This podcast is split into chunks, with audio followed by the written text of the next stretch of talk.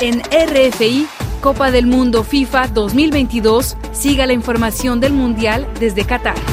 A lo bestia y por la puerta grande la selección de Brasil conseguía su pasaporte para cuartos de final luego de arrollar al combinado de Corea del Sur con una goleada de 4 a 1. La pentacampeona puso la directa en el primer tiempo donde anotaba los cuatro goles, incluido el penal de Neymar, y pisó freno en la segunda mitad donde Tite dio descanso a las figuras importantes para dejar a los asiáticos anotar el gol de honor.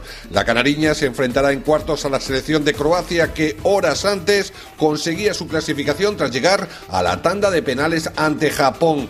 Triste castigo para los nipones que se fueron a casa con la amargura de caer como más duele y después de firmar un gran mundial. Tras registrarse un empate a uno en el tiempo reglamentario, las dos selecciones aguantaron la prórroga hasta llegar a los penaltis. Ahí el conjunto europeo mostró su especialidad tras recordar su pasado mundial en Rusia, donde sobrevivieron a dos tandas ante Dinamarca en octavos y Rusia en cuartos.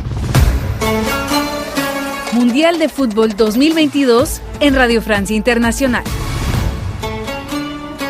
Hoy martes se van a otorgar los dos últimos pases para cuartos de final. De un lado, la selección de Portugal como favorita se va a medir a la selección suiza que ha demostrado poner en aprietos a grandes conjuntos, mientras que del otro se anuncia un choque electrizante entre la grata sorpresa del Mundial Marruecos y otra de las favoritas, España. Munir, el Cahui, arquero de la selección marroquí, declaró que sus compañeros se van a dejar la piel en el campo para pasar a cuartos de final. España, sobre todo, eh, veo que sale a los, los partidos y sale a ganar el partido, a ser, a ser protagonista y tiene mucha paciencia y, y, bueno, sabemos que para nosotros va a ser muy complicado, que nos van a hacer correr mucho, pero lo tenemos asumido y sabemos que, que va a ser así, así que bueno, vamos a intentar eh, nosotros también con nuestras armas poder competirles y, y, sobre todo ganar. Del lado del conjunto español no quedará otra táctica que la vistosidad de su juego. Su seleccionador Luis Enrique no apuesta por otra opción que no sea esta para seguir vivos en la competición. Tenemos muy clara la idea, no vamos a cambiarla en ningún momento de este campeonato y,